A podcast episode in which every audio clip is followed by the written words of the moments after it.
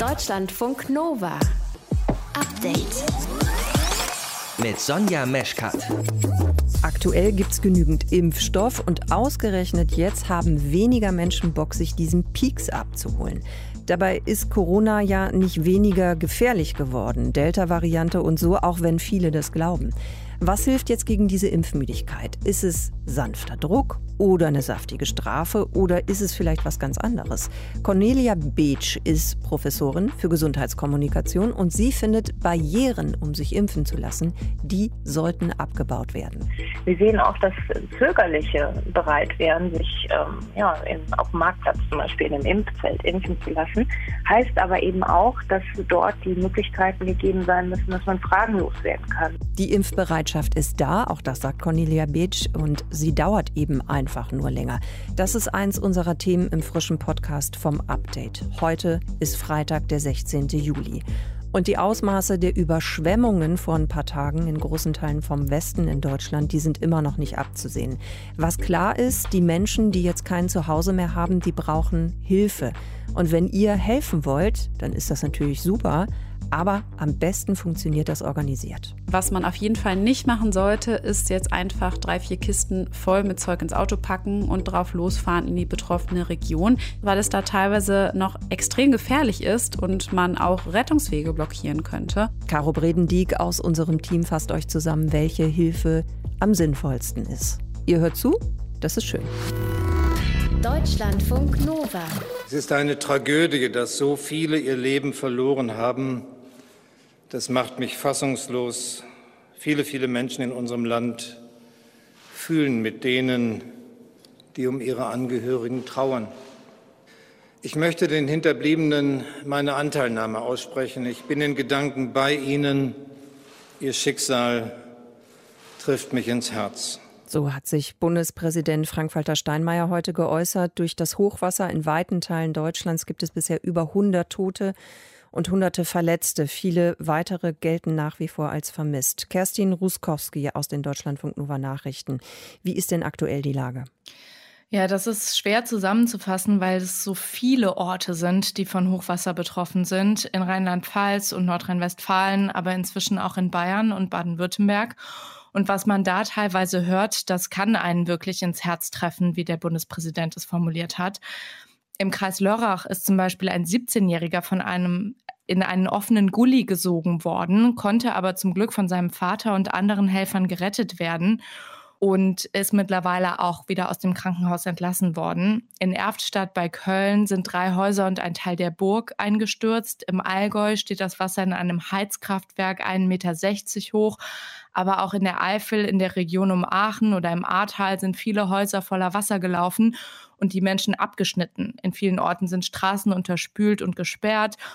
Und über 150.000 Menschen haben aktuell keinen Strom und auch viele Handynetze sind zusammengebrochen. Ein Betroffener aus Bad Neuenahr-Ahrweiler hat den KollegInnen vom SWR erzählt, wie die Lage bei ihm gerade ist. Wir haben nach wie vor kein Wasser und keinen Strom und äh, da ist das Leben halt sehr schwierig. Das ist eine Katastrophe, die konnte niemand vorhersehen und äh, jetzt muss man sehen, wie man äh, wieder einen Anfang findet. Im Kreis Ahrweiler hat außerdem heute das Versorgungsunternehmen festgestellt, dass die Gasleitung komplett gerissen ist. Und das heißt für die Menschen da, dass sie in den nächsten Wochen und wahrscheinlich auch Monaten kein heißes Wasser und auch keine funktionierende Heizung haben werden. Hm, also ich meine, nur um das nochmal wirklich zu sagen, es war wirklich total krass, was da in den letzten Tagen an Regen runtergekommen ist. Mhm. Man hatte manchmal ja den Eindruck, so man guckt nach draußen und man guckt eigentlich auf so eine weiße Gardine. Ja, also laut dem deutschen Wetterdienst ist an vielen Orten innerhalb von drei Tagen tatsächlich so viel Regen runtergekommen wie sonst nicht einmal in einem ganzen Monat. In der Stadt Altena im Sauerland waren es 180 Liter pro Quadratmeter. Für eine Schadensbilanz ist es noch zu früh, aber wenn man die Lage jetzt mit dem Hochwasser entlang der Elbe und Donau im Mai und Juni 2013 vergleicht, dann ist die Zahl der Todesopfer schon jetzt viel, viel höher. Damals gab es in Deutschland 14 Tote, jetzt sind es, wie du schon gesagt hast, über 100, jetzt schon. Und es gibt ja nicht nur in Deutschland Probleme mit dem Hochwasser, sondern auch in Belgien, den Niederlanden und in Luxemburg. Genau, die Nachbarländer sind auch betroffen. Wie sieht es denn mit Hilfe aus? Ja, die Bundesverteidigungsministerin Annegret Kramp-Karrenbauer hat heute militärischen Katastrophenalarm ausgelöst. Das heißt, dass schneller vor Ort Entscheidungen getroffen werden können, dass also zum Beispiel eine Verbandsführerin oder ein Verbandsführer entscheiden könnte, ob und wo ein Bergepanzer, ein LKW oder ein Stromaggregat eingesetzt werden sollen, anstatt das über höhere Vorgesetzte zu spielen. Aktuell ist die Bundeswehr mit über 800 Soldatinnen und Soldaten und teilweise auch mit Panzern in den betroffenen Regionen im Einsatz. Aber auch aus der Zivilbevölkerung kommen wahnsinnig viele Hilfsangebote. In Bonn zum Beispiel können über 1000 Betroffene bei Privatpersonen oder in Hotels unterkommen. Und das heißt laut der Bonner Oberbürgermeisterin, dass jetzt erst einmal alle versorgt sind. Wie ist denn eigentlich das Wetter vorhergesagt dann für die kommenden Tage? Ja, so ein bisschen gemischt. Also im Moment zumindest sind teilweise noch Regen und Gewitter unterwegs, vor allem im Südwesten. Im Westen ist es mittlerweile einigermaßen trocken. Aber die gute Nachricht ist, es wird besser. Laut dem deutschen Wetterdienst zieht Tief Bernd morgen langsam ab und dann kommt Hoch Dana und damit soll sich die Lage dann allmählich entspannen. Nach den heftigen Regenfällen der letzten Tage haben viele Menschen in verschiedenen Regionen im Westen und Südwesten Deutschlands mit Hochwasser zu kämpfen. Aktuelle Infos dazu habt ihr bekommen von Kerstin Ruskowski. Deutschlandfunk Nova. Update. Weite Teile Deutschlands sind betroffen vom Hochwasser nach dem extremen Regen in den letzten Tagen. Nordrhein-Westfalen und Rheinland-Pfalz haben die meisten Menschen zu beklagen, die verstorben sind. Und auch heute sind weitere Häuser eingestürzt. Andere mussten evakuiert werden. Diese Menschen hier in Bad 9a Ahrweiler sind fassungslos. Du hast eigentlich überhaupt keine Zeit mehr gehabt. Einfach nur noch alles lass liegen, ist egal, wir müssen los. Alles verloren, alles, wofür du dein Leben lang geackert hast, gearbeitet hast, gemacht hast, ja, liegt in Trümmern da. Ne? Man könnte sich in die Ecke setzen und weinen. Ich werde 73 Jahre und sowas habe ich noch nie erlebt, wirklich nicht absolute Verzweiflung und Menschen, die wirklich vor dem Nichts stehen. Wie können alle, deren Häuser noch da sind und deren Keller trocken sind, da helfen? Damit hat Caro Bredendieck aus unserem Team sich heute beschäftigt. Caro, was wird denn gerade am allermeisten gebraucht? Das Allernötigste. Manche Menschen haben gerade halt nur noch die Klamotten, die sie am Leib tragen, plus vielleicht ein paar Sachen, die sie schnell zusammengepackt haben. Das heißt, die Helferinnen und Helfer vor Ort bauen da gerade Feldbetten auf, Zelte, organisieren Unterkünfte, verteilen Essen und Getränke und äh, Kits mit Hygieneartikeln. Gerade wenn man jetzt zum Beispiel in einer ganz anderen Ecke von Deutschland wohnt, dann kann man das ja wahrscheinlich am besten irgendwie mit Geldspenden unterstützen oder die Menschen. Hm, gibt schon Spendenkonten? Ja, eine ganze Menge. Da muss man ein bisschen aufpassen, dass man an seriöse Empfänger spendet. Der WDR hat zum Beispiel schon einiges aufgelistet im Internet. Die Deutsche Lebensrettungsgesellschaft DLAG kann man zum Beispiel unterstützen, das Technische Hilfswerk oder das Rote Kreuz. Die Deutsche Stiftung Denkmalschutz, die sammelt außerdem Spenden für denkmalgeschützte Häuser, die stark beschädigt wurden, weil die manchmal nicht richtig versichert sind. Die Eigentümer kriegen also möglicherweise kein Geld. Und dann gibt's noch viele private Initiativen, da würde ich aber empfehlen, genau hinzugucken, kennt man die Person oder zumindest kennt man sie über drei Ecken. Der Moderator Mick Beisenherz zum Beispiel hat auf ein PayPal-Konto hingewiesen, das ein Freund von ihm für Betroffene in Hagen eingerichtet hat. Wenn man also denkt, Miki Beisenherz ist vertrauenswürdig, dann äh, kann man da natürlich auch sehr gut Geld hinschicken. Aber ja, das muss jeder im Einzelfall entscheiden. Wofür wird das Geld denn dann konkret genutzt? Also wenn ich jetzt zum Beispiel ans Rote Kreuz oder ans THW spende? Maike Nellis vom Deutschen Roten Kreuz hat mir gesagt, dass das alles vor Ort den betroffenen Menschen zugutekommen soll. Jetzt allerdings nicht so, dass mit dem Geld dann das Rote Kreuz dahin geht und für Person X den Neubau des Hauses bezahlt. Aber was natürlich passiert ist, dass vor Ort Personen vom Deutschen Roten Kreuz mit aufräumen, mit abpumpen, mit äh, die Kinder versorgen, für Betten sorgen, für medizinische Versorgung sorgen etc. Ne? Das, ähm, das findet jetzt ja aktuell schon statt und die ehrenamtlichen äh, HelferInnen werden auch weiterhin ähm, dort vor Ort sein und unterstützen.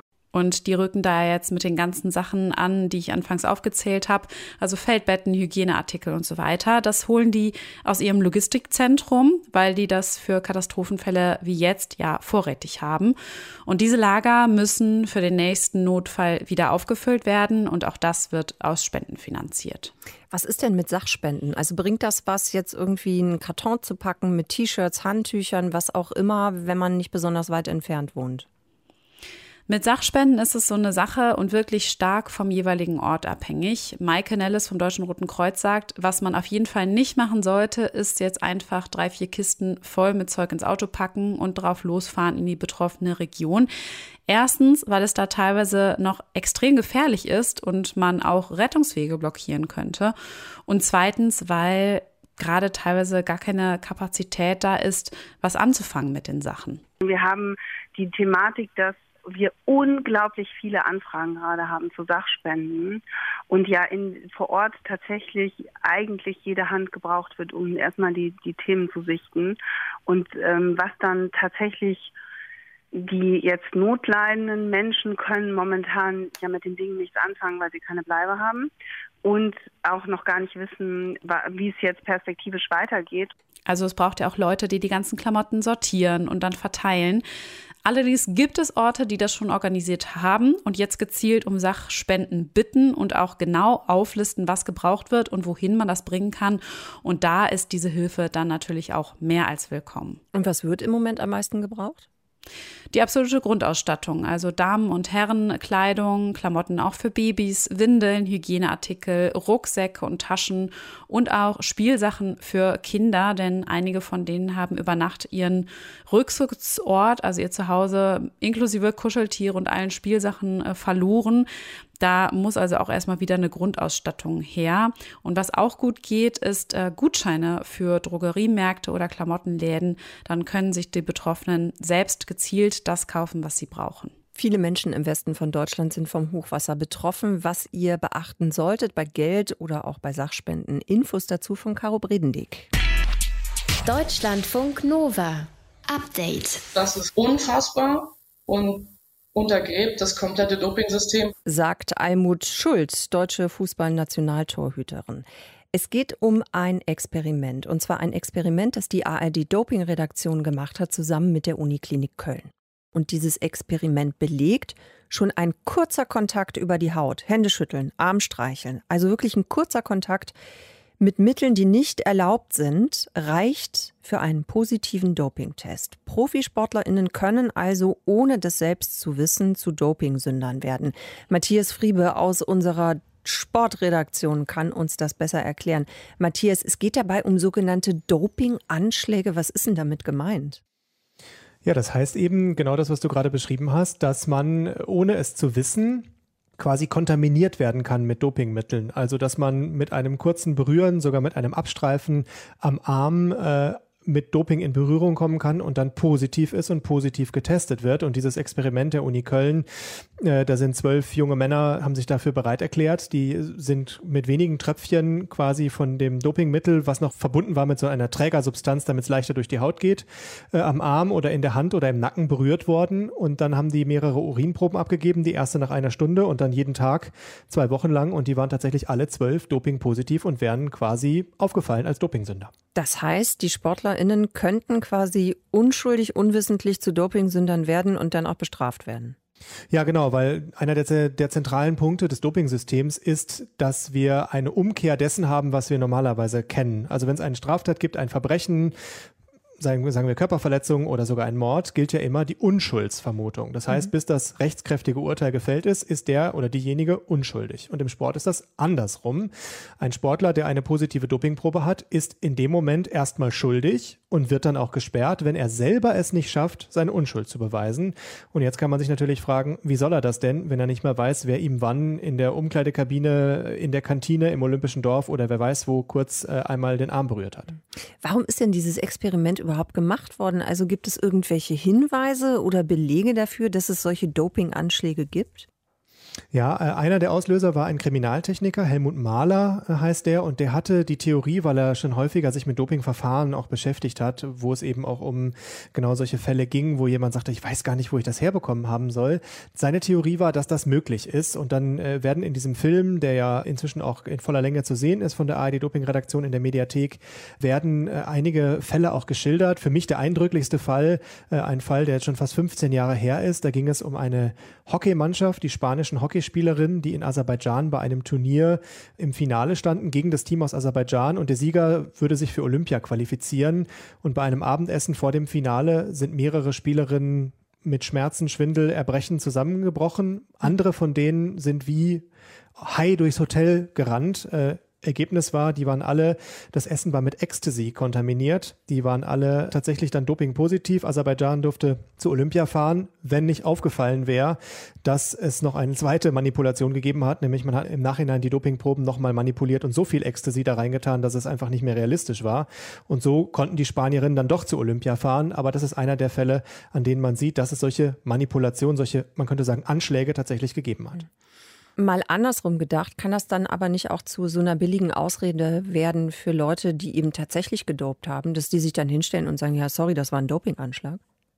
Ja, total. Das ist auch genau das Problem äh, an dem ganzen Thema. Die ARD-Doping-Redaktion, das thematisieren sie auch in ihrem Film, haben sich lange Gedanken darüber gemacht, ob sie das wirklich können, ob das redlich ist, das jetzt so darzustellen. Aber sie haben sich im Endeffekt dafür entschieden, weil sie gesagt haben, man muss den Sportlerinnen und Sportlern zeigen, welchen Gefahren sie sich möglicherweise potenziell aussetzen. Man muss Opfer schützen, die vielleicht gar nicht wissen, was ihnen alles passieren kann und deswegen machen sie das jetzt öffentlich. Das heißt aber auch, dass man jetzt eine ganze andere äh, Reihe von Maßnahmen wahrscheinlich im Anti-Doping-Kampf ergreifen muss, weil das natürlich jetzt die beste Ausrede schlechthin ist, zu sagen, ja, pff, ich weiß ja nicht, wer mir gestern, äh, wem ich gestern begegnet bin, wer mir was wollte. Also das ist ein riesengroßes Problem für den Sport jetzt. Almut Schult hat es ja gerade schon gesagt, das untergräbt das komplette Doping-System. Siehst du das auch so? Ja, ich sehe das tatsächlich auch so. Ähm, das sehen auch ganz viele Expertinnen und Experten so. Ähm, die Verfassungsrechtlerin Angelika Nussberger, die ist auch interviewt worden in diesem Film. Dies ist die ehemalige Vizepräsidentin des Europäischen Gerichtshofs für Menschenrechte. Und die sagt, das, was der Sport macht, nämlich dass ein positiver Dopingtest für eine Sperre reicht, das, das geht nicht mehr. Das ist quasi, wenn man jetzt weiß, was möglich ist an Kontamination, eine Menschenrechtsverletzung. So weit geht sie, weil sie sagt, man hat als Athlet, als Athletin keine Chance mehr nachzuweisen, wer ein wie begegnet ist. Und deswegen muss man jetzt ein ganz neues System suchen, wie man das macht. Klar ist, die Beweislast wieder umzudrehen, dass die Sportrichter, die Ermittler das beweisen müssen, das funktioniert auch nicht, weil dann müsste man schon Dopa auf frischer Tat ertappen. Sonst kann man ja gar nicht nachweisen, wie welches Mittelchen in den Körper gekommen ist. Also es ist wirklich ein massives, ein fundamentales Problem für den Sport. Ein Experiment der ARD-Doping-Redaktion zusammen mit der Uniklinik Köln stellt das weltweite Anti-Doping-System in Frage. Infos und Zusammenfassung dazu von Matthias Friebe und er hat es auch gerade schon gesagt, wenn ihr euch das angucken wollt, der Film dazu steht schon in der ARD-Mediathek. Deutschlandfunk Nova. Update. Eine Impfung schützt nicht nur Sie, sondern auch immer jemanden, dem Sie nahestehen, der Ihnen wichtig ist, den Sie lieben. Meine Bitte ist, zeigen Sie Verantwortung für sich und für andere. Lassen Sie sich impfen. Die Kanzlerin und der Bundespräsident haben beide in dieser Woche dazu aufgerufen, sich impfen zu lassen gegen Corona. Bis heute, das sind die aktuellen Zahlen vom Robert Koch Institut, sind etwas mehr als 45 Prozent der Deutschen vollständig geimpft und fast 60 Prozent haben mindestens eine Impfdosis bekommen. Aber und auch das gehört eben dazu, das Impftempo, das nimmt ab. Was kann man dagegen tun? Das weiß Cornelia Betsch. Sie ist Professorin für Gesundheitskommunikation und Leiterin der Cosmo-Studie, die genau das untersucht. Frau Betsch, wie sieht es denn aktuell aus mit der Impfbereitschaft? Ja, die Impfbereitschaft ist im Moment so, dass wir sagen können, wenn alle die, die das noch wollen und die, die es schon getan haben, dass wenn wir die zusammenrechnen, kommen wir auf ungefähr so 83 Prozent, die wir erreichen können. Aber wir sehen, Sie haben ja gerade gesagt, das Impftempo geht gerade ein bisschen runter. Wir haben es alle nicht mehr so wahnsinnig eilig, weil jetzt da draußen das Virus gerade nicht so tobt und es eher so was auf die Zukunft gerichtet ist, ist für den Winter. Das heißt auch, dass eben alle die Personen, die es jetzt noch wollen, es auch einfach dringend tun sollten. Und ähm, wenn die Zahlen vom Robert-Koch-Institut sagen sehr klar, dass wir ein sehr hohes Impftempo brauchen, damit wir diese Welle im Herbst oder im Winter brechen können. Also wir können nicht von einer abnehmenden Impfbereitschaft reden, sondern eher vielleicht von so einer langsameren Umsetzung. Die Impfbereitschaft geht eigentlich immer weiter nach oben. Und jetzt müssen wir uns eben fragen, was können wir vielleicht tun, um die Leute dabei zu unterstützen, dass ihr eigentlicher Wille auch in die Tat umgesetzt wird. Wir können auf der einen Seite versuchen, das Vertrauen in die Sicherheit zu stärken und auch nochmal klar zu machen, warum ist es eine gute Idee, sich impfen zu lassen. Ähm, aber im Moment, das wird ja auch vielseitig diskutiert, sollte man eben vor allem auch praktische Barrieren abbauen. Wir haben jetzt auch diese Woche nochmal deutlich geschaut in so aufsuchendes Impfen, was finden Leute da gut und sehen, dass ganz viele Leute sagen, ja klar, ich würde mich auch woanders impfen lassen, in Apotheken, mhm. am Arbeitsplatz, in Universitäten, in Schulen. Und ähm, das ist ein ganz wichtiges ähm, Element hier, um die, ja, die, die, den Impfwillen am Ende auch in eine Impfung umzuwandeln. Wenn es jetzt darum geht, eben die Leute weiter zu motivieren, könnte das eben auch so ein Anreiz sein, dass man eben sagt, also wir warten jetzt nicht, bis die Leute zum Impfen kommen, sondern wir gehen mit dem Impfstoff dahin, wo die Leute sind? Auf jeden Fall. Also das sieht man auch schon vorher ähm, aus Studien vor Covid dass das eine sehr gute Möglichkeit ist, die Impfquote zu erhöhen. Und wir sehen auch, dass vor allem Leute, die schon eine Impfung bekommen haben, die finden das auch besonders toll, wenn sie einfach irgendwo anders dann ihre zweite haben können. Das ist viel, sieht so ein bisschen auch so aus, als hätten die so die Scheu vor dem Impfen verloren, wenn man das schon einmal gemacht hat. Denen ist es, also die würden auch, also nicht, auf dem, im Supermarkt oder ähm, auf dem Marktplatz sich impfen lassen. Und aber sehr viele der Impfbereiten sind dazu eben auch bereit. Und ich glaube, das sollte jetzt weiter ausgebaut werden. Was glauben Sie denn generell, was besser funktioniert? Ist es sinnvoller, eben diese Art von Anreizen zu schaffen? Da werden ja verschiedene Dinge diskutiert. Es geht da tatsächlich darüber von der Idee, dass man Gutscheine verteilt oder Geldpreise oder wie auch immer. Also da gibt es dann noch ethisch-moralische Fragen zu klären, aber das sind zumindest die Ideen. Oder ist es sinnvoller, dann mit Strafen zu arbeiten, wenn die Leute eben sagen, ja, aber ich habe jetzt kein keinen Bock. Wir haben verschiedene Studien durchgeführt und sehen, dass die Anreize jetzt, also Geldanreize müssten relativ hoch sein. Und da kommt man dann gleich in so ethische Probleme. Es ist sicherlich nichts dagegen zu sagen, wenn man ein kleines Giveaway, ein Eis, ein kühles Getränk oder sowas äh, bekommt für eine Impfung, gerade wenn das an anderen Orten stattfindet. Aber wir sehen ja an den Gründen des Nichtimpfens, dass auch um das Vertrauen gestärkt werden muss. Also Menschen wollen aufgeklärt werden, auch wenn vor allem wenn Impfungen an anderen Orten stattfinden. Wir sehen auch, dass Zögerliche bereit wären, sich ähm, ja, in, auf dem Marktplatz zum Beispiel in einem Impfzelt impfen zu lassen. Heißt aber eben auch, dass dort die Möglichkeiten gegeben sein müssen, dass man fragenlos werden kann. Kann ja auch sein, dass man neben diesem Impfzelt einen Infostand aufbaut, so dass man eben das miteinander kombiniert. Die, es gibt einfach noch Leute, die Fragen haben, die vielleicht nicht auf diese Webseiten der Bundesregierung gehen wollen, sondern die in ihrem sozialen Umfeld sich informieren wollen und dort, wo sie eben gerade Kaffee trinken, ähm, dann mal einen Flyer mitkriegen oder mal mit jemandem reden können, der sich auskennt. Also das sind sicherlich ähm, Möglichkeiten, die wir im Moment nochmal ausschöpfen sollten. Mhm. Perspektivisch für den Herbst haben wir jetzt in Frankreich gesehen, dass da ähm, öffentliches Leben innen nur noch mit Impfung stattfinden soll und dass Tests dann künftig nicht mehr kostenfrei, sondern kostenpflichtig sein sollen. Das sind Dinge, das haben wir in einer Substichprobe diese Woche abgefragt. Das finden die Geimpften völlig in Ordnung.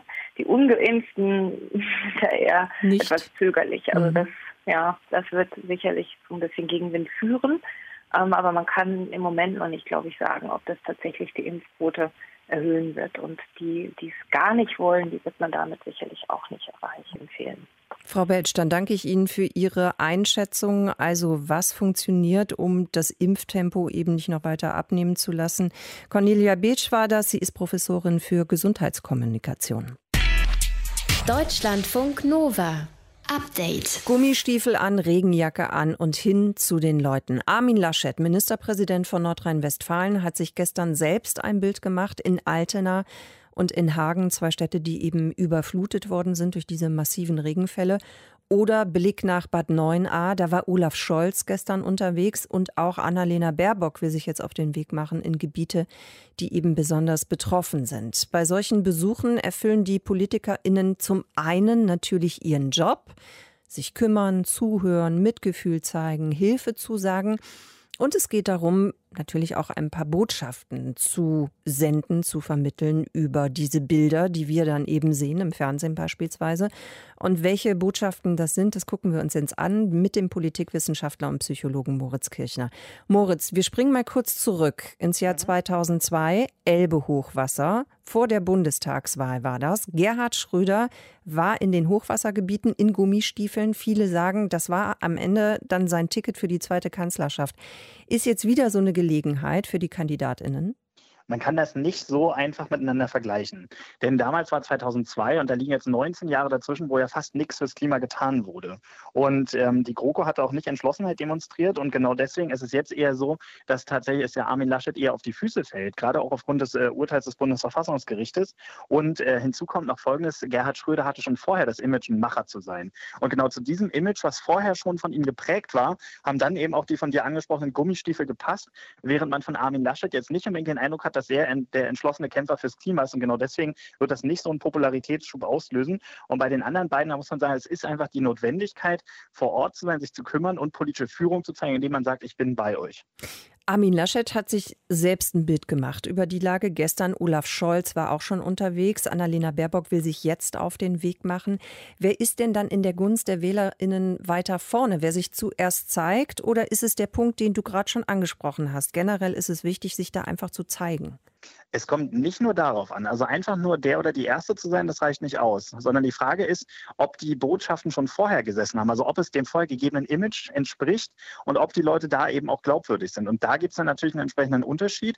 Und gleichzeitig ist aber auch die Frage, wie konkret vor Ort kommuniziert wird. Ist das einfach nur ein kurzer Kameratermin oder nimmt man sich wirklich die Zeit? Haben, vor allem auch die Journalisten und Journalisten das Gefühl, dass das ein ehrliches Mitgefühl ist? Das spielt auch mit entscheidende Rolle. Das heißt, es ist schon vorher, muss, müssen die Botschaften gesetzt sein und gleichzeitig müssen die Leute vor Ort eben auch wirklich authentisch und mitfühlend sein. Und das kann man tatsächlich nur sehr bedingt spielen.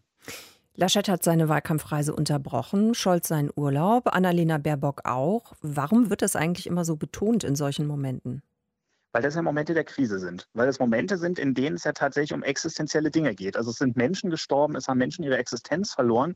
Und dann wirklich an dieser Stelle zu sagen, mir ist es wichtiger, ja, bei der Bevölkerung zu sein, äh, für die ich auch Verantwortung trage, als meinen privaten Urlaub zu machen. Das ist die ganz klare Botschaft. Und wir dürfen in Deutschland eines nicht vergessen. Edmund Stoiber hat ja viel zu zögerlich reagiert, war dann viel zu spät vor Ort. Und dieses Beispiel haben natürlich alle Leute vor Augen. Also sagen wir es mal so, man kann nicht unbedingt damit gewinnen, dass man dort vor Ort ist. Man kann aber sehr, sehr wohl verlieren. Und das wissen natürlich auch äh, Laschet, Baerbock und Scholz. Edmund Stoiber, nochmal zurück, ne, das war 2002 beim ja, Erbe-Hochwasser. Genau. Richtig, ja. Kommen wir nochmal zu Armin Laschet. Der hat gestern bei seinem Besuch in Hagen das hier gesagt. Wir werden immer wieder mit solchen Ereignissen konfrontiert werden. Und das bedeutet, dass wir bei den Maßnahmen zum Klimaschutz mehr Tempo brauchen. Bisher steht äh, Armin Laschet ja für seine Einstellung zum Klimaschutz schon stark auch in der Kritik. Ist dann so eine Aussage glaubwürdig, nur weil sie eben am Ort der Katastrophe gemacht wurde? Natürlich hat das eine besondere Aufmerksamkeit, dass er das am Ort der Katastrophe macht. Nur der Punkt ist, dass ja die Aussage selber ja schon fachlich nicht richtig ist. Denn es geht ja nicht nur darum, dass wir immer wieder diese Ereignisse haben werden, sondern immer mehr. Und tatsächlich ist die Frage, ob Laschet das tatsächlich auch einfach wirklich durchdrungen hat. Darauf lässt seine bisherige Kommunikation eben nicht schließen. Und genau deshalb, weil er eben, so wie vorhin angesprochen, schon vorher nicht das Image hatte, wirklich entschlossen fürs Klima zu kämpfen, weil er ja zum Beispiel auch in seinem Wahlkampf starkes Negative Campaigning gegenüber den Grünen macht, was dann natürlich dazu führt, dass Leute auch sagen, okay, er scheint es beim Thema Klima jetzt nicht ganz so ernst zu meinen. Deswegen wird ihm diese Aussage vor Ort nur wenig nützen, aber er muss sie natürlich tun, weil wenn er sagen würde, wir lassen es einfach so weiterlaufen, das würde ihm natürlich als völlig empathielos ausgelegt werden und zwar zu Recht.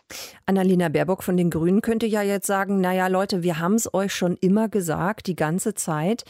Hm, wie könnten die Grünen denn jetzt mit der Situation umgehen, ohne dann wieder in diesen Ruf zu kommen, so Besserwisserpartei? Naja, na klar. Also Besserwisser mag niemand, das ist seit der Schule so. Und auch das Moralisieren oder der erhobene Zeigefinger, das sind ja Dinge, die gerade den Grünen gerne mal vorgeworfen werden. Und genau deswegen sollte das nicht passieren. Ich denke, paradigmatisch war der Tweet von Michael Kellner, dem Bundesgeschäftsführer, der gesagt hat, unsere Gedanken sind bei den Opfern. Es geht jetzt darum, alles Mögliche zu tun, um die Schäden zu minimieren. Und dann geht es ab morgen darum, solche Ereignisse so gut wie möglich zu vermeiden, indem wir eine andere Klimapolitik machen. Das heißt, bewusst kein politisches Kapital daraus zu schlagen, aber andere andererseits eben auf den Zusammenhang zwischen vermehrten Unwetterereignissen und der Klimakrise hinzuweisen. Das ist aus meiner Sicht die Strategie, die sie jetzt fahren sollte. Moritz, dann danke ich dir fürs Analysieren und fürs Erklären. Moritz Kirchner, Politikwissenschaftler, hat uns erklärt, wie eben auch mit Bildern Politik gemacht wird. Deutschlandfunk Nova. Update. Montag bis Freitag, immer zwischen 18 und 20 Uhr. Mehr auf deutschlandfunknova.de.